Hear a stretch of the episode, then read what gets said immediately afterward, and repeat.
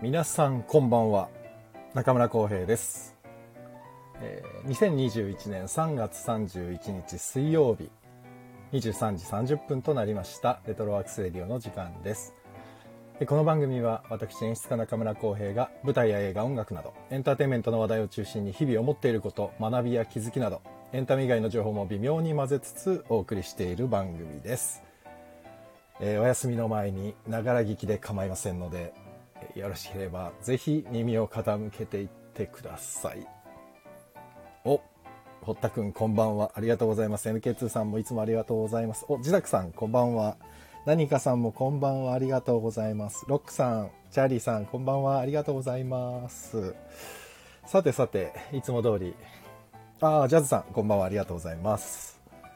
あ、アンセムさんもようこそいらっしゃいました。ありがとうございます。お次々とどうもありがとうございます。皆様。すいませんね。ありがとうございます。お、チコちゃんさんもありがとうございます。お、まさるくんこんばんは。お、ひろたん、少々お待ちください。ありがとうございます。さあ、3月31日のお誕生日をご紹介いたします。えー女優、戸田奈穂さん。えーあとは戸川淳さん。戸川淳さん。お元気なのかな？今おいくつぐらいなんだろうな？あとは俳優、筒井道隆さん。舘ひろしさん。お。えータレントの上原さくらさん。あと、元チェッカーズ、鶴久正治さん。ああ、懐かしいな。あとはね、毒まぶし三太夫さん。ね。えっと、格闘家、元格闘家か、小川直也さん。ああ、夢中になったな、昔。本当に。小川直也対橋本真也。もう本当プロレスの話したいのになかなかできないな、俺。いつかします。いつかいつかっていつになっちゃうんだろうな、これ。まあいいや。あとは、えー戦場のメリークリスマス、大島田伊佐監督。あとは、向こうの俳優さん、イワン・マクレガーさん本日お誕生日だそうです。えー世界中の3月31日生まれの皆様、お誕生日おめでとうございます。えー、真央さん、こんばんは。ありがとうございます、いつも。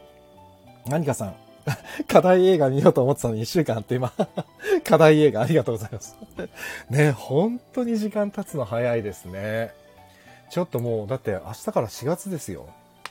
間に合わなかったのだ。間に合わなかったのでか。耳だけで楽しませてもらいます。あ、もうもうもう、なんか、あれ今日はね、松岡さんがですね、もう自分のもうこれ語りたい映画だっつって選んだやつですので、松岡さんのプレゼンだと思って、これで何かさんが聞き終わった後に、どうしても見たいとなったら、松岡さんの勝ちですね。楽しみにしててください。さてさて、今日なんか大阪すごい感染者の数だったみたいで、なんかね、ちょっとドキドキしますね。これまたですかね？またわーって広がるのかな？いや、本当にちょっとドキドキしちゃうな大阪の皆さん本当気をつけようがないと思いますけれども、どうかくれぐれもにご自愛くださいね。本当に。マンマンボウマンマンボウっていうのがなんかマンボウってニュースでよく言ってますよね今ね。まん延防止等重点措置っていうんですか？マンボウ名前が悪いですよねこれね。マンボウってね。なんか緊張感をそぐ名前で嫌ですね。なんか別の言い方ないのかな？あ堀田くん。あ何かさんめっちゃ楽しみです。お松岡さん。何かさんがめっちゃ楽しみにしてくれてますからお願いしますねこの後、堀田く、東京もまた来ますよね。絶対そうだろうね。まあ東京だけじゃなくても、全、ね、日本各地がまた増えていきそうな感じ。ちょっとまあ皆さんちょっと、なんとか、こらえましょうっていう、もう何回言ってんだろう、これもう、もうすぐ60回なんですけど、なんか何回これ、もうちょっとですよ、頑張りましょうって、俺この頭で何回も言ってるけど、なかなかしんどい状況続きますね。本当にいつになったらって感じだけど。もう商売上がったりですよ、こっちは。本当に。舞台がね、思いの、思うようにできないんでね、今、ちょっと苦しいなっていう感じですけども。あとですね、そうだ、えっ、と、この番組ですでもですね、何回もゲストで出演してくださっている錦織淳平さん、あの、錦織劇団主催の錦織淳平さんが、いよいよスタンド F も、FM をですね、本格的に始めましたよ、皆さん。その名も、織劇放送局。第1回目の方収録が配信されてますから後でリンク貼っておきますので皆様ぜひ聞いてみてくださいあの劇団員の小田原城さんと2人ですごいいい感じで薄い情報を流してますから こんな自分たちでも言ってますけど、薄いな、この情報っていう情報を喋ってます。30分ぐらい。すごくいいです。これからどんな風になるのかすごい楽しみな番組なんで、ぜひ皆さん聞いてみてください。折劇放送局、西寄淳平さんのチャンネルです。あとそうだ、俺ちょっとこれ思ったんですけど、昼間ね、ちょっとあの、お友達のあんちゃんさんとかね、おとさんの放送をちょっと聞いてたんですけど、これハートなくなりましたよね。コメント欄の横に前ハートあったよね。これなくなった、みんな、皆さんのとこあります？これ配信者だからないのかな？いや、違うんだよな。多分聞きに行った時にハートなかったんだよな。ないですよね、ハート。コメントの隣に前ハートあって、めっちゃハート飛んでって、あ、綺麗だなと思ってたのに、ハート今、そういえばハート飛ばねえと思ったら、ハートないですよね、そもそも。あ、ほら、ほったくないよね、やっぱり。これそうか、仕様が変わってなくなったんですね。前すごい1800とか2000とか超えてわーいってなってたのに、ハートなくなっちゃったよと思って。そうなると皆さんが、なくなっちゃ、あ、真央さんもそうなんだ、やっぱりなくなっちゃいましたよね、ハートね。あれなんかすごい皆さんのね、コメントしなくても反応が出せたから、聞けたからちょっと良かったのになと思って。そうするともう反応できるツールがないってことか。プレゼントだけだ。プレゼントマークですよね。あとはね。でもプレゼントマークって確かにお金かかっちゃうから、やんなくていいですからね。あの、ハートなくなっちゃったのが非常に残念だなちょっとちょっと。ね。なんでなくなっちゃったんだろう。あ、おとさんこんばんは。今ちょうどおとさんの話をしてたとこだな。すごいタイミングだな。え、なんでこれハートなくなったんですか？あ、そんなの皆さん聞いてもわかんないか。なんでだろう？ハート欲しかった。欲しかったなというか、あんまり必要とされてなかったのかな？まあいいや。あ、アンセムさん。えー、僕の年代では007ジェームス・ボンドはショーン・コネリーです。そうですよね。ロジャー・ムーアの0あの007は見たことありません。もう、もうそうだと思います。ね、アンセムさんからしたら最近のですかね。オトさんね、私の話ですか？っていうか、あの、オトさんのチャンネルに今日昼間行ったじゃないですか。その時にね、僕ね、コメント欄の横にあったハートを押そうと思ったらハートがなくて、あれ？ハートないと思って。ちょうどね、おとさんのね、チャンネル聞きながらご飯食べ、お昼ご飯食べてたんですよ。お昼ご飯。だからね、コメント打ってないからね、おとさんのコメントにこうハートをバシバシ押そうと思ったらハートなくて。からハートの絵文字を送ろうかと思ったけど、ハートって打ってもうまくハートが出なくて、なんかちょっと途中で諦めたっていう経緯があったんで。そう、何かさん、ハートを欲しがるの可愛いです。恥ずかしい。ああ、ダメだ。もうハートの話はもうやめとこう。ここまでにしとこう。ちょっとハートにちょっとこだわりすぎましたね。すいません。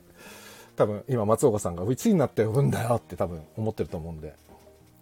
あ、ハートは負荷がかかるのになくしたとかいうのを見ました。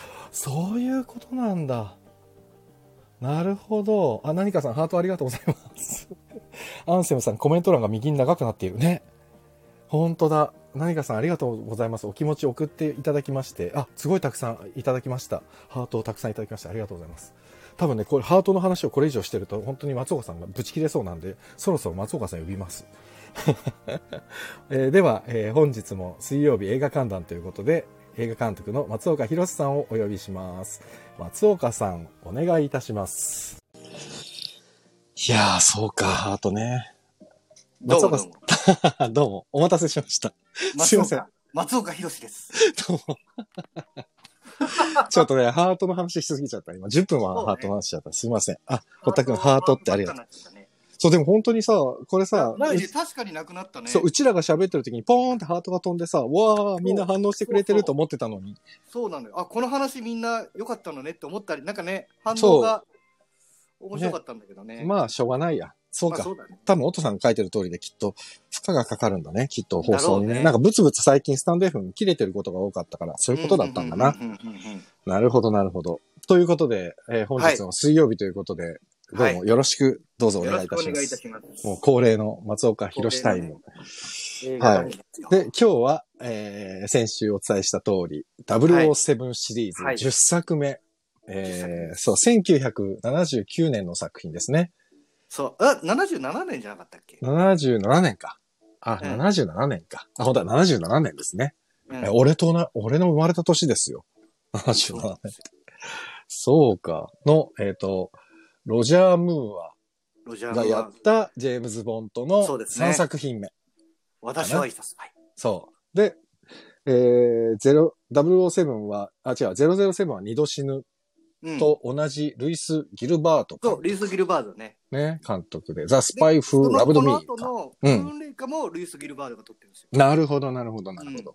それもだってロジャー・ムーアかですよね。ねた。だ、まあまあ、まあ、まあ、話していきましょうか。そうですね。007をね。007ね。まずね、ヒロタもこれ喋りたかったのね。あの、007って言うじゃん。007なんだよね。本当はね。うんだ。けどね、なんでみんな007って言うかっていうとね、なんとなくわかるけどね、理由は。わかる？009じゃないの？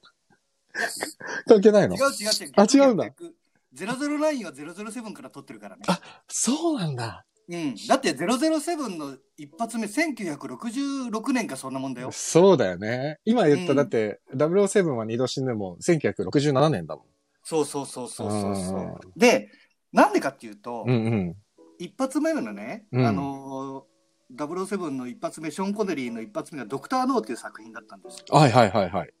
ただ、これね、うん。まだそんなに初め初作品だから007ってなんやねんと。うんうんうん。いきなりドクター・ノーと言われても、日本の人分からへんってなって、日本だけそうか放題が変わったんですよ。なるほど。うん。で、えっと、日本はうん。007殺しの番号っていう、へえ、そういうあれなの。そうそうそう、っていう、面白いっていうか、うんうんうん。なんかついたのよ。で、そこでに、なんだろうね、007って言っちゃったのよ。あ、007って最初に言っちゃったんだ。最初に言っちゃったのよ。なるほど。うんうんうん。結構で、それでもう007ってなってるんだけど、でもこれ、別に007が間違いってわけでもなくて、うんうんうん。例えばこれ、フランスとかもうん。00って言ってるの。007って言ってるのよ。へえフ。ランス語で007って言ってじゃあ日本だけじゃゃないんだね。そうなのよ。うーん、なるほどね。だから結構ね、この、そこをね、うん。わーわー言う人がいるんだけど、うん。いや、違えよ。007だよって。ダブルセクションの うん。いう、まあ本当はそうなんだけど、で、本場、本場本場っていうか、イギリスだと007なのかね、やっぱり。そうそうそうそうか。ただ、その、さっきも出た二度死ぬっていう作品、これショーン・コネリーなんだけど、ショーン・コネリー、そうそうですね。これうん舞台が日本なんですよ。そうか。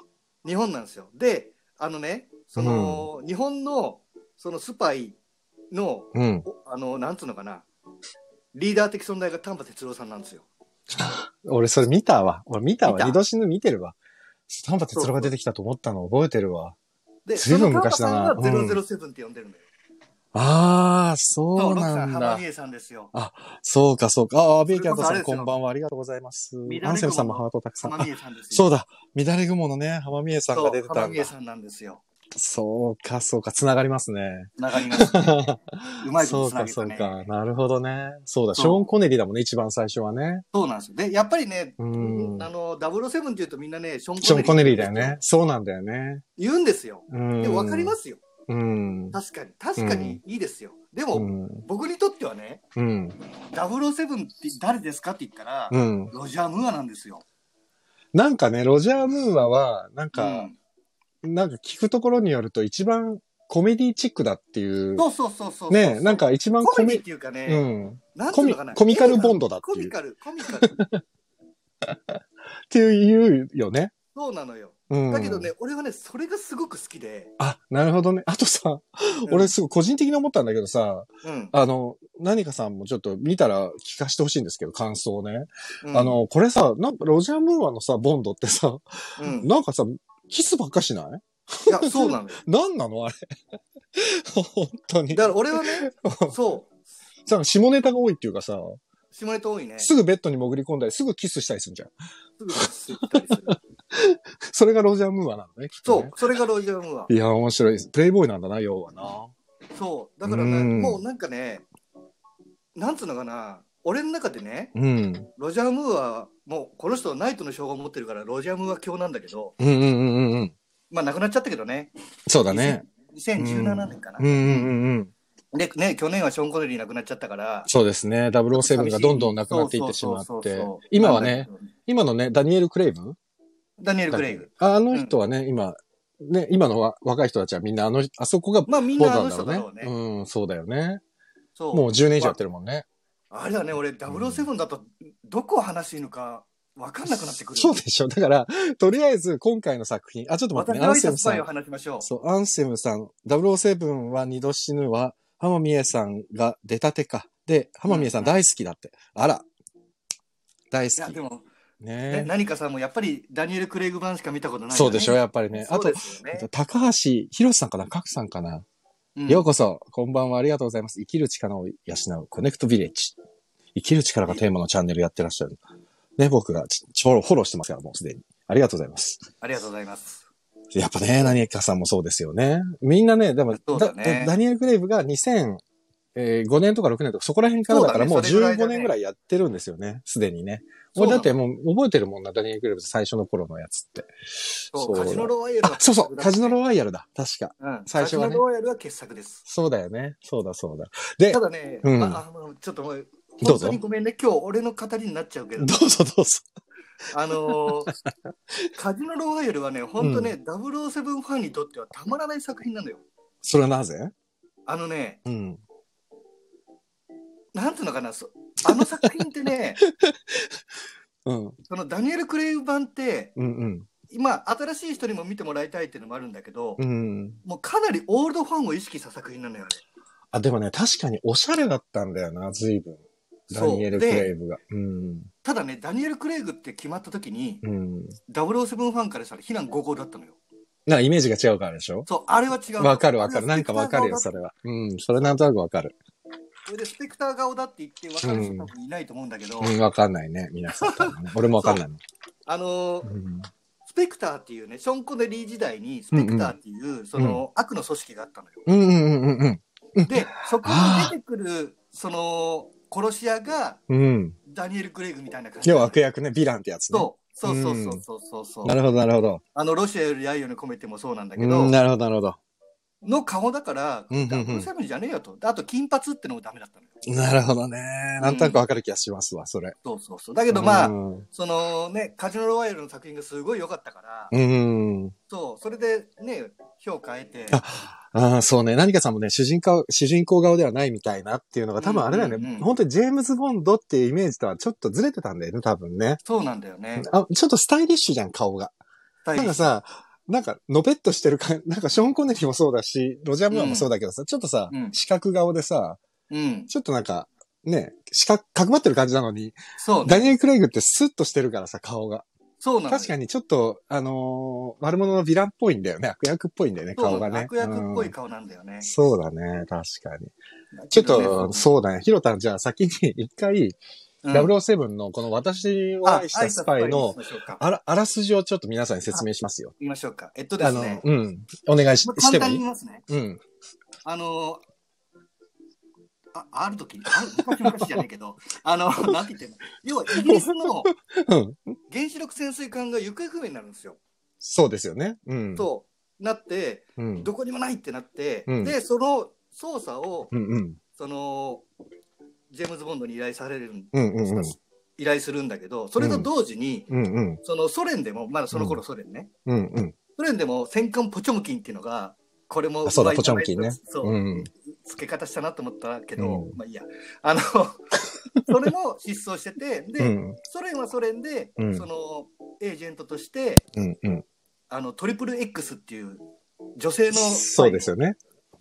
を組んで、うんその、追跡、その、いなくなっ、その鉱石、その潜水艦の行く末ってのは、あの、行く道っていうのは、うん。ごめんね、長くなっちゃう。あ俺が、俺があらすじ説明しましょうか。まとめてありますよ。ヒロタに補足してもらおうか、それで。じゃあ、そうしましょう。あ、ちょっと待ってね。あんちゃんさんこんばんは。ありがとうございます。俺全部語りそうになっちゃうから。そうでしょ？ちょっとうん、あらすじだけ皆さんに分かってもらえるように説明しますね。うんちょっと今、ヒロタが言ってた通りで、核ミサイルを搭載したイギリスとソ連の原子力潜水艦が次々、次々と失踪していく。はいで、一気に緊張感が高まる世界情勢。うんで、ボンドは事件の背景に謎の組織の存在があることに気づくと。ここまで合ってますね。うん。で、調査を命じられたジェームズ・ボンドは、エジプト・カイロで、同じ目的で派遣された敵対国ソ連の美人女スパイトリプル X ことアニア KGB 少佐と出会う。アニアと、はいはアニアと出会うんだよね。アーニャですね。そう。で、イギリスとソ連の利害、敵対国なのに利害が一致したことで、ボンドとアニアは共同でその謎の組織の解明に乗り出すと。はい。これは合ってますよね、ここまでね合。ってます。合ってます。で、実はこの任務の前に、ジェームズ・ボンドはソ連のスパイに命を狙われて、うん。その時にね、帰り討ちに、で、ソ連の殺し屋をね、一人殺してるんですよ、ジェームズ・ボンドが。オーストリアでスキーをしながら。そう。で、そのスキーでね、ブワーって逃げながら、バーンと振り返って撃って、一人殺し屋を殺すんですけど、それがね、なんと、今紹介した、ソ連の美人女スパイのアニアの恋人だったっていうね。そう。だから、つまり、ボンドはアニアの恋人を殺してしまっていたっていうのドラがマですね。で、で、アニアは、あの、で劇中で言うんですけど、この任務が終わったらあなたを殺すわってボンドに告げるっていうね。うん。で、二人はアメリカ海軍の潜水艦に乗り込んで、うん。怪しいと睨んでいた、ストロンバーグ海ストロンバーグ海そう、大型タンカーのリパラスのに接近すると。そう。で、そうすると、海信号によってその、二人が乗ってたアメリカ海軍の潜水艦が制御不能になって、大型タンカーにこう取り込まれていってしまうっていうね。そう。で、そうそうそう。要はね、このストロンバーグ海運の社長で大富豪のストロンバーグが真犯人だったって。で、これはもう物語の最初にすぐわかるんで、先言っちゃいますけど、ストロンバーグっていうのが、まあ、この物語でいう悪役、ヴィランですよね。要はそうですねヴィランで、で、この狙いがまたすごくてですね、ストロンバーグはニューヨークとモスクワを核攻撃して世界を壊滅に追い込んで、まあ海運会社をやってる自分の海の世界を支配しようとしていたっていう、ちょっとすごい話なんだよね、確かね。いや、やっぱね、これがね、ロジャームーアの007なんですよ。いや、なんかそれがすごい。で、うんで、さあ、じゃあ、二人は、そのストロンバーグの、えーところに取り込まれてしまって、さあ、どうなるんだっていうところで、ここまでしておきます、あらすじは。そうですねも、なんとなく今、あらすじは分かってもらったと思うんですよ。で、まあまあ、とにかく派手な映画でした。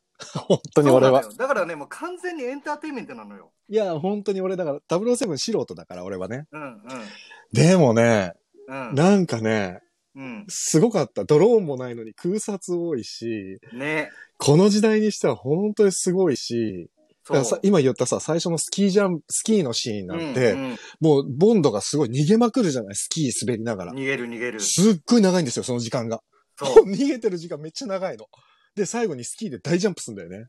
そで、すんごい長時間飛ぶんですよ。こんな飛ぶっていうぐらい長時間飛んで、最後の最後にパラシュートがブワーって開くんだけど、そのパラシュートがイギリス国旗なんだよね。う。そう。ユニオンジャックなんですよ。そう。なんでスパイなの、スパイなのタラーって流れるんよね。スパイなのに自分の国旗を晒すっていうね、全然スパイじゃないじゃんって、いきなり俺が作りそうになるっていうねなん。か、なんかで読んだけど、うんあの、ジェームズ・ボンドはもう本当にクズのスパイだっていう。いや、めちゃくちゃ面白かった。だから、イギリス国旗が出てきた時、俺一人でちょっと爆笑したもでいやん。、スパイなのにと思って。そこなんですよ。なんかね、うん。あのーロジャー・ムーア・ボンドって、あ,、うんあのー、007って、はい。もうショーン・コネリーで007確立されてるんですよ。そうかもしれない。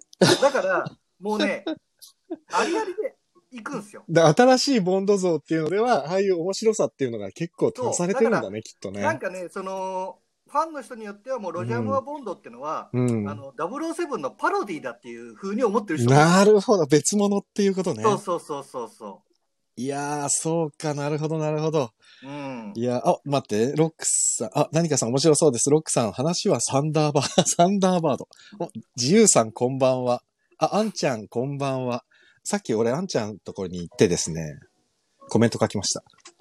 なるほど。あんちゃんがちょっと新番組を始めたんですさ、今日。おうあの、まるまるさんいらっしゃいちょっと面白そうなやつが始まったんで、皆さん行ってくださいね。あんちゃんチャンネルに。ほら、さーて、今週のまるまるさんはっていう、サザエ、サザエさんのパロディですサザエさん。えー、さ そう、いや、ジェームズ・ボンドに戻そう。そうね。パロディって言われてみたら確かにそうかもしれないね。でね、うん。あの、俺の中でその007、名作、名作っていうか、俺の中での名作ってのは、うんうん。まずまあ、ボンドかかっこいいは当たり前なんだけど、うんうん。やっぱりね、敵なんですよ。敵がね、ヴィランですね。悪役ね。うん、うん悪役がね、まず大金持ち。うんうんうん。で、さらにちょっと古代妄想家。確かにね。うん。そう。プラス、うん魅。力的な殺し屋。ああ、なるほど。要はこの、私が、私はアイサスパイで言ったら上手なんですよ。そう、ジョーズっていうね、すげえフランケン、フランケンみたいな男が出てくるんですけど、これ、でもあのジョーズっていうの見てもらうとね、すごい怖い男なんです。巨大な男で、で、歯がね、鋼鉄でできてて、そう。何でもか噛み噛み、噛みちぎって殺すんですよ、相手敵を。俺だからね、ちょっとね、これもごめん、ひろた。いい俺喋っても。いいよ。このね、ジョーズを見てて、俺、これもちょっと面白かったんだけど、うんジョーズってね、武器を全く使わないで、歯、歯鋼鉄の歯一本で勝負をするんですよ。そうです。だからね、丸腰なの。常に丸腰で武器持ってないから、だから、歯で噛み殺せる近距離の、近距離戦じゃないと勝てないんだよね。そうです。あれさ、遠くかいら。銃で撃たれたらたまったもんじゃない人だよね。うん もうそれも面白くて、ジョーズってすげえ強えのに、絶対掴みにかかれる、その距離感じゃないと戦えない人なんだなと思って。でもすごい強かったよね。最後の、最後まで死なないからね。本やっぱ当に。これね、これはやっぱりスピルバーグのジョーズから来てるんですよ。なるほど、なるほど。なるほど確。かスピルバーグ1975、6年じゃなかったかな、ジョーズが。ああ、それを使ってるってことそうか。。この前にやってるのよ、確なかるほどね。そういうことでかなるほど、なるほど。あ、あんちゃんさんありがとうございます。ペコリ。あ、あ、これ宣伝のことだ。ああ、そあ、いや、とんでもないですよ。あ、ブルカラさんこんばんは。あ、おとさんがあんちゃんさん。ブルカラさんこんばんはって言ってる。ブルカラさんこんばんは。今、007、私を愛したスパイについて、松岡弘監督と語り合っています。語り合ってます。そうね。わ、今ね、悪者の話です。手下のジそョジョーズっていう、あの、歯だけで攻撃するっていう、ちょっと謎の男の話を謎今。の殺し屋が。そでね。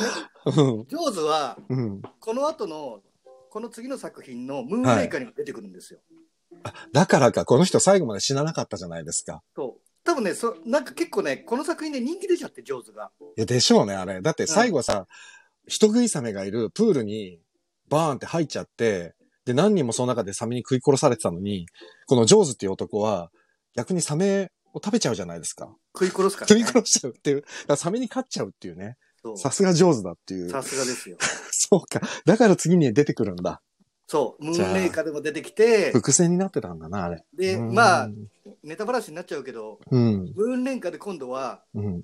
007と協力して、ああ、やっぱ人気が出たんだね。でね面、恋をするんですよ、。ジョーズが。えあ、でもあの人だって今回の私の愛したスパイでは喋らないじゃない、一言も。喋らない。え、あのね、次は？ムーンレイカーでも喋らない。喋らないのに恋をするの？喋らないけどね、恋をするんですよ。これはちょっと見物ですね。あのね、ムーンレイカーもね、で、ムーンレイカーはね、うん。多分この私を愛したスパイが見て、うんその後ムーンレイカー見ると、うん。お話は全く同じです。えっと、海が宇宙になるだけです。それでもありなんだね。ありなんです。もうだからダメだ。もうちょっと007面白かったんだけど、うん。若干そのね、笑いどころも多くてさ、いや、あのね、それは全然いいと思うのよ。うん、かっこいいんだけど笑えるんだよ、なんか。笑えるんですよ。で。誰か死ぬたびにうまいこと言うからね。そうなんで。で、しかも俺こんなに人死ぬの？って思って、ちょっそとびっくりし戦闘シーンがあまりにも多くて、多いね。ちょっと、ちょっとびっくりしちゃったな。あの、うんこの監督は結構ね、うん。最後大演談をやりたがる監督なんです確かに大演談でした、最後。うん。二度死ぬも最後大演談だし、忍者出わーってやるんだけど。ルイス・ギルバード監督。そうう。んで、ムーンレイカーも、あの、ムーンレイカーもうん宇。宙戦争をしてるからね。なるほどね。もうあれはねそうか、非難合々で、まあでも今回、後の Your Eyes Only で原点に戻ったのよ。俺でもね、ちょっと本当に今回の、こうん。の、私の、あ、私を愛したスパイで、こううん。海の話ってこれだけ、なんつうのかな、大演談で、うん。ド派手に作ってですね、それで次が全く同じ話で宇宙って言われてもちょっとなんとも言えないよね。あの、本当にだって、今回さ、うん。原水を、原出力水栓管、あ、潜水艦を盗まれたじゃん。そうですね。原子力水潜水艦。はね、うんスペースシャトルが盗まれます。なるほど。本当に同じ流れですね。お 大枠が違うだけで同じ流れですね。え、ボンドガールは？ちなみにボンドガールって毎回、あの、ヒロインになる女性。で、今回だったうんらさっきあらすじで説明した、えっ、と、ソ連のトリプル X っていう美人女スパイの、うん。えーアニアっていうね、KGB 少佐、アニアっていう女性がボンドガールですよね、今回。で、ボンドガールは今回は、バーバラ・バックさんっていう女性がやってて、もうね、俺この人大好きなんだで、よ。バーバラ・バックさんは本当美しいですね。うんでも、なんかだ、あれだよね、オリエンタルな顔されてて、どっちかというとなんていうの、本当に完全に欧米っていう感じよりも、どっちかというと、なんか、中央アジア系のうん血が混ざってるのかな、なんかすごい綺麗な人だなと思って。う。うんそうんなんですよ。で、お、じあれですよね。バーバラ・バックさんってリンゴスターの奥さんですよね。そうそうそうそうね。もビートルズのうん、リンゴスターさんのおよ奥様ということで。この人ね、だから、うんあんまりね、他の映画の作品ではね、うんあんまりパッとしなかったんだよね。あ、じゃあ本当にボンドガールでポンっては跳ねた感じだったんだ本当。にこの作品。なるほどね。うんいや、でもこれはね、バーバラ・バックさんを、が、なかなか本当に見応えあるというか、ボンドガールとしてかなりいい、いいい、や、とここまでね、あの、うん最初から出てくるボンドガールっていない。そうだよね。最初から最後までもずーっと、要は最初、そのさ、うんジェームズ・ボンドがややってるようなことを、まず、オーそう。プニングで、だからスパイだからね。うん。そう。なんか面白かったな。。そうなんだよね。あれ、ボンドじゃねえじゃんっていう。まあ、ちょっとね、私を愛したスパイは本当にベッドシーンが多多かったですね。ねまあ、その辺も好きなものの一つではあるんだけど、まあね、なるほどそねう。。で、俺ね、その、今度自分の話になってるけど、はい、どうぞどうぞ。これ多分ね、俺、この作品がうん。初めてハマった映画だと思うのよ。おー、ええ、俺、え、小学そうなの校の時に見たのよ。ちょっと待って、でも、あの、ひろ、ひろたんは、うん。どっちかっていうと、ホラーとか、そっち系作るの好きじゃないですか。好きですね。だけど、こっちなんだ。だから俺の原点ってここなのよ。007。007。え、うんえちょっと意外、びっくり。あ、そ。あ、そうだから、し多分もう小学校で、これ、親が本当に映画好きで、う。うん、うん、うん、うんで、。親が007大好きだったのよ。そうなんだ。はで、なんかあの、昔、あの、月曜ロードショーってあったんだけど、いはいはい、知ってました。そこで、あの、007って大体流れてたの。流れてた。もで、うちの親好きだからビデオで録画してたのよ、それを。う007か刑事コロンボばっかりやってたよね。やってた。やっぱね、刑事コロンボは金あ、曜ロード NHK か。そうだ、金曜ロードショーとか NHK でやってたわ。そう、NHK はもともとね、ずっとテレビ放送でやってたんだけど。ねやってた。で、いや、まさにね、うん。うちの親、刑事コロンボも好きだったのよ。いや、刑事コロンボは面白かったなだから、ビデオが007と刑事コロンボがあったのよ。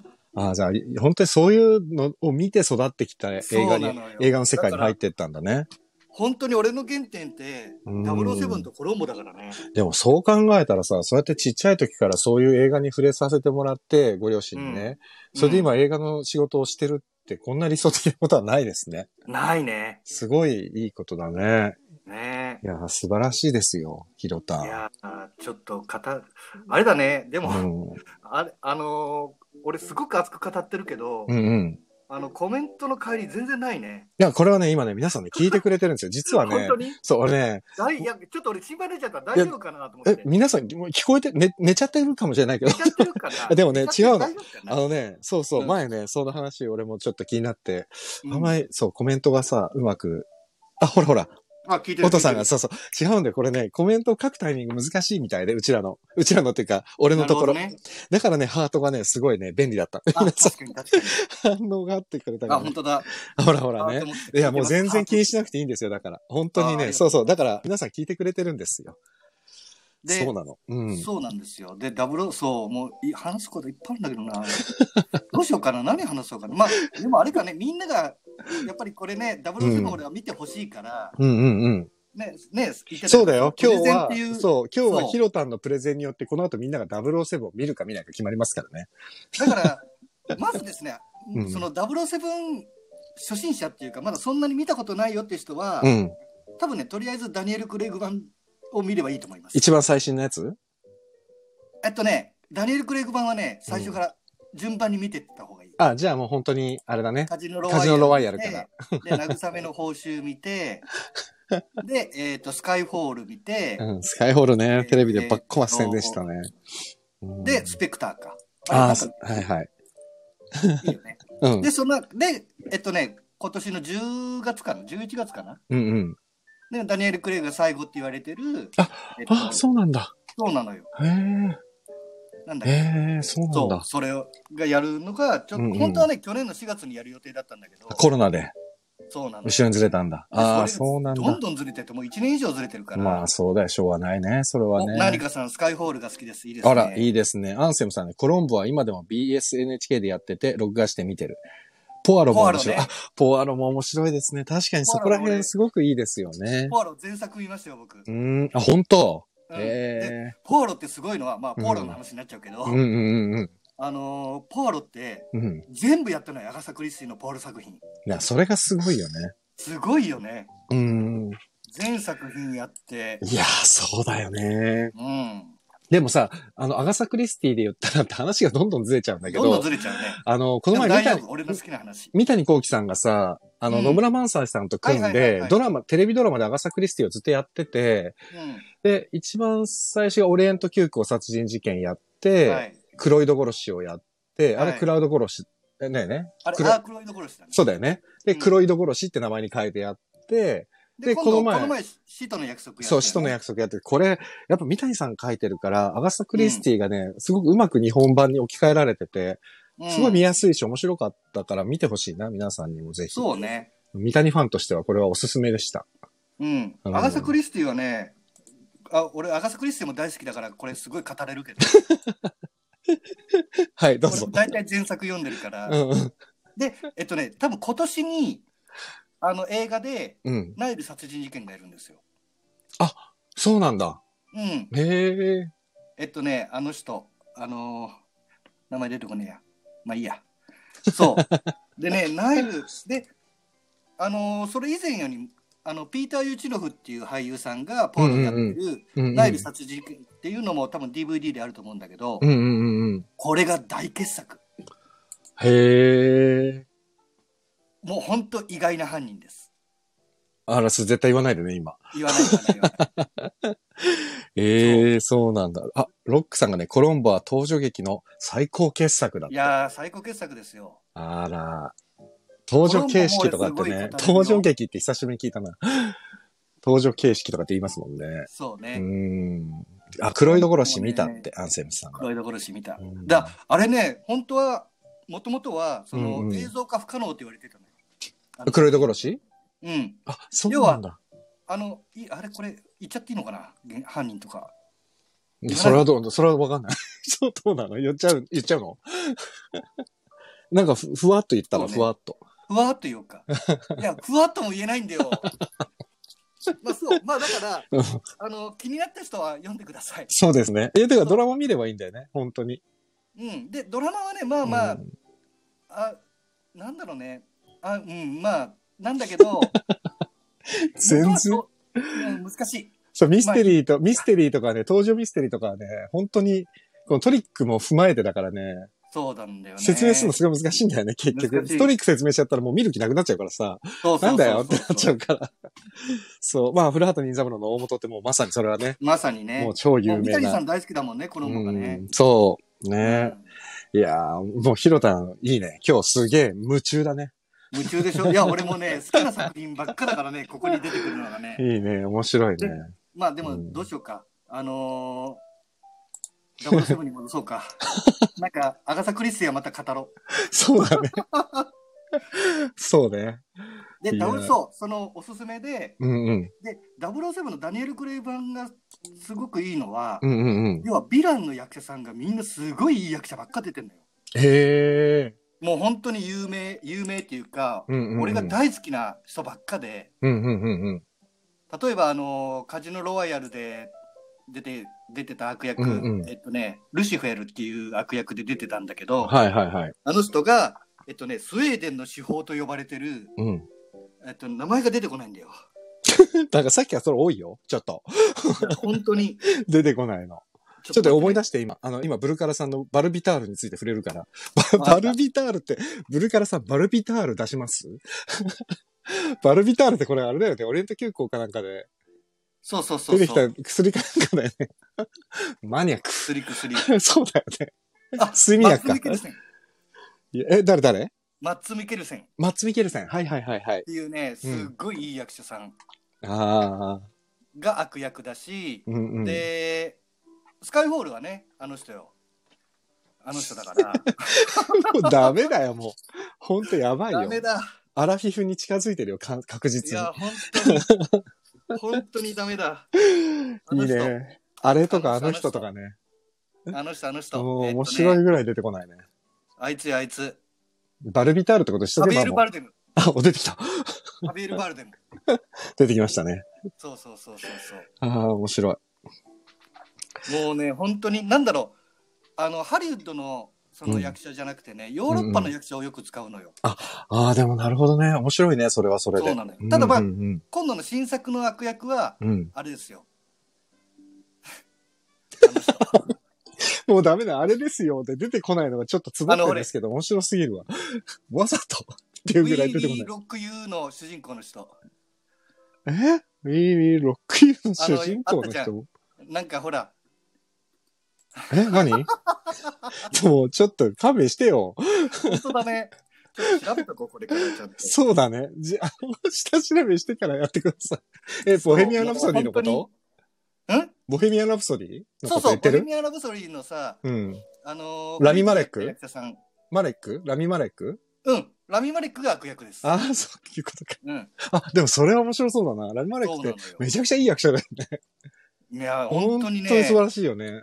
ボヘミアン・ラプソディ、悪役がいいのよ。ちょっとびっくりした。だからね、そう、ちょっとあれ、ジェームス・ボンドのさ、うん。その007で行くとさ、うん。あ、の、えーまあもちろんストーリーもそうなんだけど、まあうんジェームス・ボンドを誰がやってるかっていうのと、うん、あとそのヴィラン悪役、メインヴィランが誰が、誰なのかって、本当に悪役の人はね、結うん。構本当に名だたる俳優さんがやってる相当大事じゃん。で、今回のストロンバーグってもう皆さん、あの、私の愛したスパイをもう忘れちゃってるかもしれないけど、ストロンバーグ海運の大富豪のストロンバーグをやってたのがクルト・ユルゲンスっていうね、俳優さんで、この人ももう、序盤に出てきてもう最初からすげえ悪だもんね。そう。怖いんだよね。いやさ、すごいんだよね。うん、本当に。怖い。だからやっぱり、最初に出てきていきなり最初から怖いってやっぱりすげえ俳優だよなって思っちゃうね。うん本当に。うん。本当になんだろう、でもね。、何の情けもなくバンバンバンバン殺してっちゃうじゃない？人を。だからう、ん。バンバンバンバン殺して。すごいなと思って。で、まあ、その、メヴィラン、メインヴィランと、その、ジェームズ・ボンドと、ボンドガールと、うん。ボンドガールはだから今回で言ったらバーバラ・バックさんそうで、だね。で、あとはもう一つね、ボン、ジェームズ・ボンドといえば、ガジェットですよ。ガジェット。そうですね。でどうですか？この時に出てきた、そう、この時にね、出てきたので、車がね、すごいスポーツカー、超かっこいいスポーツカーがそう出てくるんですよロータスエ。スプリね。そう、ロータスのエスプリっていう、ロータス社のエスプリっていう車が出てきて、これね、バカ売れしたらしいですね。この私の愛したスパイの後に。で、これが映画中、劇中でね、あエスプリが海に落ちるんだよね。そそしたらね、潜水艦に変わるんですよ。ジェームズ・ボンドってだから車がさ、いろいろ変わるじゃん。う。変わるね。で、塔もね、これ相当かっこいいよね。狙ってて、うん。あの結構ね、その、ショーン・コネリーはね、アストン・マーチンをずっと乗ってたのよ。あ、マーチンね。はいはいはい。うんストーンマーチン。なんだけど、やっぱりそのイメージをなくしたいって言って、ロあ、で、エスプリになったんだ。そう。そうなんだ。エスプリってもうないもんね。そうなの今はね。超名車だよね、ロータスのエスプリ。だからこの後の Your Eyes Only っていう作品でも出てくうるんだけど、んあ、へえ、そう出てくるんだけけど、うん。あの、運転せずに爆破して終わったからね。うわ、すごいな。で、すっごいボロい車に乗ってカーチェイスするっていうね。そうそう。で、そう。で、そのいつも車が出てきて必ずカーチェイスが入るっていうね。うんで、今回もカーチェイスが入ってヘリコプターからガンガン狙われて、そうそうそうそう。で、逃げ惑うっていうシーンがあって、まあ大迫力だよね。で、今で、の俺がやっぱりね、うんあそこで好きなシーンで、うん。あの、車運転しててさ、ヘリが横付けになってさ、はいはいはい。で、あの、女の人がさ、ウィンクするじゃん。あの、ヘリコプター運転してるのがね、女性なんですよ。なそうそうそう。んちょっと綺麗な、綺麗な、ね。すごい綺麗な、グラマラスな女性がね。その、それを見たボンドがなんかちょっとニヤッとかするじそう。そうそう。俺ね、ああいうのが好きなのよ。だからね、やっぱり、ロジャー・ムーアのジェームズ・ボンドはただエロいおじさんっていう、そう、エロいよ。あ ちょっと。うん、まあそうね。っていうことですよね、きっとね。だから、ショーン・コネリーとはちょっと違うんだ、やっぱり。そうそうそう面白いなボンでド。、結構なんだろろうね、このロジャー・ムーアのジェームズ・ボンド、本当に俺大好きだから、うんうんうんうん。なんかもうこうなりたいと思っちゃってる人なのよ。うーん、でもわかる気がするよ。うん。なんで、ちょっとまあ、夜だから、ちょっと下ネタに行ってもいいかな。あのーどうぞどうぞ好きにやってください。あのー例えば女性と、うん。まあちょっと、そういう風なうん雰囲気になるとするじゃないですか。はいはいはい。その時に俺絶対ロジャー・ムーア宿ってるもん。あ、ヒロタンが？そう。そのさい、そういう時に、え、これはさ、皆さんコメントとかできっと反応しないだろうから、俺が反応しなきゃいけないわけじゃん？まあそう、えなんて答える？じゃあ黙ってるわ。ちょっと一人で喋って黙っってて、一人で、あ、いいよ、何かさん反応してくれる。無理しなくていいですよ。はい、どうぞ、ヒロタ。でそういう雰囲気になって、ロジャームーアが宿ってんのね。ででそう宿って、で、例えばねう、んすごくまあ、ちょっと生々しい話になってるかもしれないけど、あんまり生々しいね。やめてよそうね。れまあまあ、チューとかするじゃないですか。はいはいはい。その時に、うんなんかね、俺目を開けて、うん。ちょっとね、他のとこ見るのよ。これってうん007によくあるシーンなの。その女性とそのキスをする瞬間に、その敵に狙われてるみたいな。そうだ。狙われてて危ないっつってファッて避けるみたいのあったね。うん。あったあった。あれがね、なんかね、うん。そ俺は、ちょっと待ってね。そうごめんなさいね。あのね、大丈夫だよ。ヒロタンがキスしてる時に誰も狙ってねえから。何、何言ってんのかよくわかんないけど。あそうね、そうね。何言ってるかよくわかんない狙われてねえから。いや、そうなんですよ。ほら、もう何かさ、払いてえっつってるもん。もお腹痛いって言ってう、もう俺も払いたいわ。何言ってんだよ、このおじさんと思ってるよ、る。俺今そうだ。ね。いや、でもあれですよ。あー俺あのー、ジェームズ・ボンドって俺らと同じぐらいの年代だからね。確かにね、40代中盤ぐらいですよね。40代前半ぐらいの設定だから。ね。そう、だからね、俺はいつもいやーもう俺。007が宿ってるんですよ。ねうん。あじゃあ、えっ、と、はい、宿ってるっていうことで、わ、はいかりました。ありがとうございました。ありがとうござい有ます有益な、有益な情報でした。はい、ありがとうございました。あの、あ最高ですって。ありがとうございます。ありがとうございます。あ、優しいな。本当にね、よかったよ。もうそう、だからね、何の話だよね？エスプリの話してたのになんでそうだよ、そうだよ。キスするとき目開けるって話になるんだよ。そう。で、007のもう一つの魅力って主題歌なんですよ。主題歌。あ、主題歌確かに確かに。あ、ほら、お父さんも笑ってくれてるから、まあちょっと安心したよ、もう。みんな弾いてね。ねえかなと思ったよ、もね。本当だ、よかった。う。よかったよかった。いはやあ、腹痛い。いやー、面白いね。うん。そうそう。そう。主題歌ね。主題歌。主題歌なんですよ。はい本当に、あの、ポール・マッカートニーとか歌ってるからね。そうだよね。今回の私を愛したスパイの主題歌なんだっけね。えーっとね、うん、あ、あれだ。あの、あれえっ、と、カーリー・サイモンにうんよる私を愛したスパイ。でね、うんこの、えっと、なん、なえっと、なんだっけ、何言おうとしたあのさ、うん。その、この作品のタイトルが、うんうん。あ、ちゃうわ、あの、曲のタイトルがさ、うん。えっとね、なんだったっけな。えっとねうん。まあ、その曲のタイトルがあって、うん。年は取りたくないよね。年は取りたくない。取りたくない。ほんと出てこねごめんなさいね、皆さんね。え。いや、面白すぎるわ、もうちょっと。だはってひどすぎるなあ、。そう、俺、ヒロタンと二つぐらいしか違うねんね。俺の方、俺も、俺も出てこねえけど、ヒロタンもっとやべえな。ああ、おもろ。そう、あのね、ごめんね、うんカーリー・サイモンが歌う主題歌が、うんうん Nobody Does It Better っていう。はいはいはい。Nobody does it better. はい。うんでね、うん。この、ロジャー・ムーアが亡くなった時に、うんうん。ダニエル・クレイグにね、うんうん。そのロジャー・ムーア亡くなってどうでしたって言って、うん。言ったのが、うん Nobody Does It Better って言ったのよ。ってことは？だからこ、れ、訳すそれよりとどうだっけ？あえっ、と、彼よりベターなのはいないっていうこといないっていう。そうそうそうそうそう。はあ、いや粋だなと思ってこいいなでも、邦題は私を愛したスパイなんだね。原題が Nobody Does It Better なのに。うん。なんか、邦題ちょっともったいない感じするね。若干ね。、いやあのね、違うんう、これで、主題歌がこの名前で、うんうんうん。あの、タイトルはあれだよ。あの、スパ、ザ・スパイ風、えーっと、あ、そうだね。あの、映画のタイトルは、はそのままだよね。そうそうそうそうそう。あ、The Spy Who Loved Me っていう。ミただ、この歌の、歌のタイトルも、歌のタイトルが、そうそうそうそうそう。ね、Nobody Does It Better なのに、私を愛したスパイって訳しちゃってるんだね、日本語だと。曲曲名もね。もったいないね、なんかね。うん、もったいないね。うん。あ、小松さん、こんばんは。ありがとうございます、小松さん。ありがとうございます。深い時間に。そうか、なるほどね。面結構だからね、ダニエル・クレイグ粋だなと思って。あ確かにすごいいいね。そのうんエピソードは非常に素敵ですわ。うそうそうんそうそうそう。いやー、ちょっと面白いかったよ。もうひろたんそろそろ終わりだよ、今日は。もう、もうもうだってもう終わりか50分経ってるよ、もうすでに。全然話足りねえけどね、もう俺はね、さっきの、俺。俺は目を開けながらキスをするって全く意味不明な有益情報で、もう俺はお腹いっぱいですよ、今日はもう。あ、そうですか。そうですか。あ、小松さんこんばんは、ありがとうございます。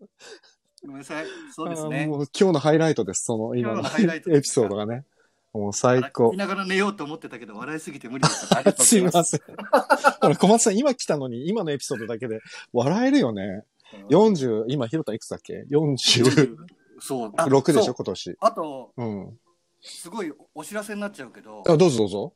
来週の収録7日じゃないですか。はい。僕の誕生日なんですよ。本当だ、じゃあやめよう。来週はあれ？いや、いいよ。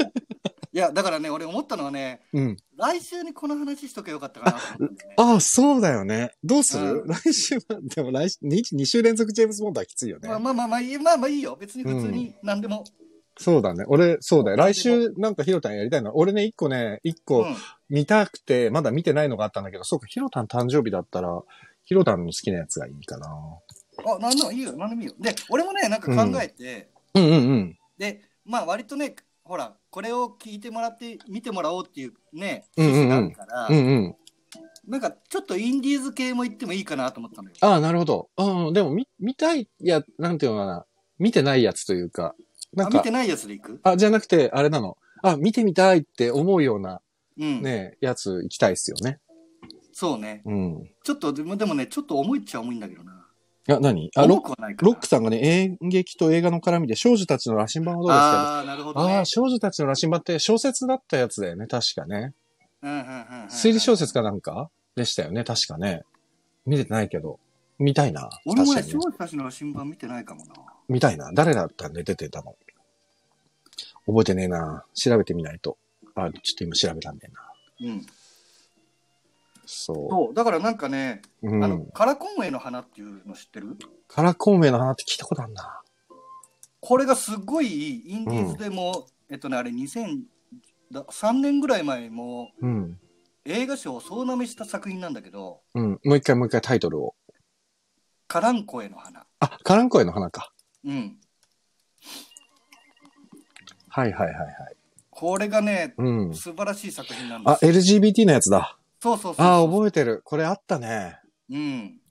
っていうのでもいいかなと思ったけど、うん。あ、俺でもね、くしくも、別うんにその LGBT っていう話じゃないんだけど、俺もね、一本、これどうだろうっていうのがあって、うん。あ、少女たちの羅針盤もいいし、このうんカランコエもいいし、あとね、うん俺が言ってたのがね、えー彼らが本気で編むときはっていう、はいはいはいはいはい。生田斗真さんのやつ。はいはいはいはい。これもちょっとすごい気になっててまだ見れてなくて、あ、うんここでどっかのタイミングでやりたいなと思ってたやつ。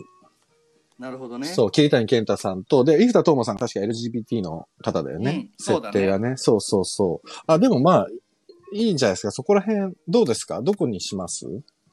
どこカランコエしに行きます？カランコエの花。いやな、ど、なんでもいいよ。俺あれだな。少女たちの羅針盤でもいいな。面白そうだな。ね、俺も見たことないからこれにしようか。じゃあ、少女たちの羅針盤、ロックさんの来週は少女たちの羅針盤で行きましょうか。えっ、と、少女たちの羅針盤はですね、映画で行くと、あ今ちょっと出てきました。えー、バラの町福山ミステリー文学新人賞の入選作で、商業出版された2番目の作品で、初の映画化された作品だそうです。長崎俊一監督。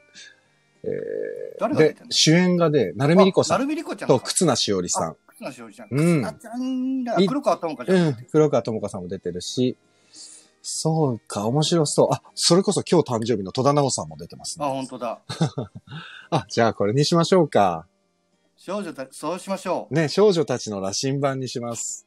非常にいいですね。楽しそう。ミステリー文学賞だし、うん。小説からの。ミステリー系なんだよね、多分。はい。あ、行きましょう、行きましょう。じゃあ、来週は少女たちの羅針盤ということになりましたので、皆様、えー予習できる方はぜひ見てきてください。そうですね。見はい。てから、そう。じゃなくても、今日みたいにちゃんとあらすじ言いますので。そう、そうですね。うで、また僕が変な話をしますので。そう、ちょっと本当に、今日のはマジででもあれは、あのエピソードはね、最高のエピソードでしたよ。あありがとうございうん、ます。多分。別にそういうのアーカイブに残さなくて、あれじゃあ、お父さん残さ、なくていい来、からね。来、いやもう残っちゃってるから、完全に。もうる概要欄にも書くわ。概要欄には書かなくてもいいかも。セクシーな話が聞けますって。聞けます。お父さん、来週も楽しみ。先週の七番坊の奇跡も見ました。おーお父さんどうだったかな、七番坊の奇跡。ね。ねよかったよね、七番坊の奇跡もね。そうなんか、だ。でも本当になんだろう。これ、映画のジャンルが偏ってなくていいよね。いや、だからね、このね、チョイスはもう結構、レターも、あ、レター、そうか。あ、ご紹介してないよね。レターでもね、おうんそのチョイスが面白いとかっていうのをいただいてね、うん。この、なんでそこに行くんだろうっていう選択が面白いみたいな。いや、そうだよ全ね。然ジャンルに絞ってないから、こういう系とかっていうのがないから、我々が、今。はいはいはいはい。だってクジャク王から007行ってんだぜ。意味わかんないそうだよ。。しかも、うんでも007でも私を愛したスパイだから。そうだよカジノロワイヤルとかスカイホールとかじゃない？ね。じゃないからね。うんそうなんだよね。いや、だからそれ、こそね、ロシアより愛を込めてとかだったらまだわかるけど、そうなんだよ。あ、うんオートさん、感想書いてくれたボロ泣きでした。いろんなジャンルで興味深いです。わあ、やったー。ありがとうございま。す。嬉しい。じゃあ来週の少女たちの羅針盤も楽しみだな。俺もまだ見てないから楽しそうみで、すわ。俺もね、見た、見てないから見ます。ねえ、うんいやーちょっと本当に、あれだな。こうやって一緒に見て感想言ってくれるのは嬉しいな。なんかいいね。どっかであれだなうん。一、回この、見たよって今みたいに、お父さんが言ってくれたみたいになったら、うんよし、じゃあ最後の5分だけ上がっちゃえみたいなね。で感想を言い合うみたいなやろ。言い合うみたいなね。今、お父さんに上がってもらうのちょっとあまりにも急すぎて申し訳ないから。ね、ちょっとそれやろう。ほんとね。あ皆さん、よ予習して私見たぞ。あの、これでコメントが一つも来なくなったらちょっとショッキングだよね。うん絶対上がりたくないからコメントしませんみたいなさ。確かに。えー嘘です。やめよう。上がってもらわな。感想言いますっていう人が手挙げてくれたら呼ぼう。そうですね。そうしましょう。うんはい。ということで、今日も1時間、楽しいお話でした。たねん。ありがとうございました。ちょっと話足りないかもしれないけども、そうね、えー足りないね。じゃあ 007はまた、えー来年ぐらいに、そうね。来年までやってんのかよっていうね。そうね。ちょっと間だけでまた007やりましょうか。007 うん。そうしましょう。うん OK。ありがとう、はいひろたん。うん。今週も楽しかったですわ。ありがとうございます。あーありがとうございました。ということでということで、今週も松岡弘さんでした。はい。ありがとうございました。したはーい。さようなら、ひろたん。はい、おやすみなおさい。やすみなさい。よし。あ、そっか。ごめんね。俺が。じゃんと。さあ、エンディングでございます。本日も皆様ありがとうございました。いやー、ちょっとあの、本当目を開けながらキスをするっていう話が一番、ちょっともう俺はもうダメだ。今日もうそれ考えるだけで。しかも僕、ひろたんすごいよく知ってるんでね。ここのおじさん本当何言ってんだってすげえ思いましたよ。ちょっと小松さん、そこのね、重要ポイント、ちゃんとリアルタイムで聞けてないと思うんで、後でアーカイブで確認してくださいね。本当腹よじれるかと思いましたよ。はい。ということで、むしろそこしか残ってないって何かさ。ねでも本当にそんぐらいやばいわ。光栄さん、夢に出てくれよ、ひろた。ね。やばいわ。ちょっと、もうひろた面白すぎたな、今日の。よかったです。ひろたナイス、ナイスでしたよ。はい。ということで、えっ、と、そうだ。御礼を申し上げます。劇団レトロノート、今今にてっていう、えー、劇団レトロレトロノートの最初の作品を YouTube で無料公開してまして、先ほど公開が終了しまして、31日で。あの、たくさんご感想いただいて、視聴、あの、視聴数もぐいっと伸びまして、なんか皆さんもいろんな、ね、小松さんもそうだし、音さんもそうだし、いろんなチャンネルで告知してくださって、本当にありがとうございました。もうなんか、懐かしいって言ってくださる方もいたり、久しぶりにレトロ見たよって言ってくれる方もいたり、すごい嬉しかったです。だから16年前の作品なんで皆さんにどう映るのかなってちょっとドキドキしてたんですけど、なんだか皆さんすごく楽しんでいただけたみたいで、本当に、本当に感謝感謝です。なんで、またちょっとレトロノートの作品を次、次々とってわけないですけど、順番にまたご紹介できたらなと思っています。またあの、私的歴史っていうシリーズでやりたいと思いますので、どうぞよろしくお願いします。ね、もうなんか、今今にてもそうですけど、家族とかね、家とか、出会いとか別れとか、やっぱね、普遍的なものだなと思って。で、春だしね。なんかね、あの芝居自体が1月で大雪の中でやってたんですけど、僕なんかイメージとして今今にてって春のイメージがすごくあって、自分で作っててあれなんですけど、春ってね、やっぱりこう、前向きな感じするじゃないですか。ご入学とか、うちの娘もそうですけど。だけどやっぱりなんていうのかな、あの物語はやっぱり別れの寂しさとか、その桜が散るっていうことだったりね、切なさだったりとか、まあ春っていう季節が本当に様々な感情を抱かせてくれる季節ですから、なんかそういう意味では今今にてってなんか春っぽいなと思って。ね、夏はわーって元気な感じ？秋はちょっと切なさたっぷり？冬はもうとにかく寒いじゃないですか。だからね、春って本当にいろんな感情湧いてきて、いい季節だなと思っていまして、それが今に、今今にてとなんかリンクして、くれてたらいいなと思いながら、皆さんの感想を読ませていただきました。ありがとうございました。ということで、明日は毎週木曜日の、えっ、と、そう、何かさんね、冬はとにかく寒いからね。冬はもう寒さにしのぐことだけですからね、考えてるのは。まあいいや。で、明日は毎週木曜レギュラーコーナー読みたい曲を収録放送でお送りいたします。なので明日は生放生放送ではありませんので、皆さん、あれですよ。もう夕方、夕方くらいにあげられるのかな。遅くても11時半にはあげますので、夜の。で、明日はちょっと特別編です。皆さんにご紹介したい本が一冊ありますので、そちらをご紹介できればと思っております。へえってありがとうございます。ほら、毎日23時30分にね、やっちゃってるからさ、他の皆さんのね、ライブ配信も行ってくださいよ、ほったくん。すっごい楽しいのたくさんやってるから、きっと。はい。で、えっ、ー、と、次のライブ配信は4月2日金曜日です。で、金曜日はなんかゲストの方ずっと続いてたんですけど、やっぱりもう最近一人なんです、ずっと。で、金曜日はなんと、えー、60回目の放送となります。もう60回になるんだな。あの、週末の夜ですし、またコメントいただきながら、のんびり30分から1時間ぐらい皆さんとお話できればなと思っています。もし、一緒に喋ってもいいぞという方、既得な方、あとは告知があるぞとかっていう方、金曜日の夜喋っちゃうぞみたいな方いらっしゃいましたら、えー、手を挙げていただければ、ぜひ、え、トークを、堀田くん、おとさん、金曜日の夜、喋りませんか？なんつってね。5人ぐらいまでいけるみたいなんでね。金曜日ほんと一人なんで、よかったら皆さんおしゃべりできる方いらっしゃったらぜひ来てください。はい。そんな感じで本日も長々とお付き合いいただきましてありがとうございました。明日から4月ですから皆さん、日々お勤めの皆様、明日からまた4月頑張りましょう。学生さんはまだ春休みだと思いますから学校始まるまでもう少し春休みを楽しみましょう。明日エイプリルフールですよ、4月1日。もう今日か。でもエイプリルフールの嘘は誰も傷つかない嘘が原則ですからね。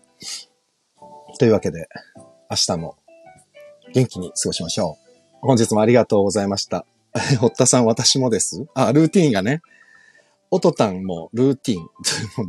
堀田くんどういうこと？君41歳だぞ。大人になれ。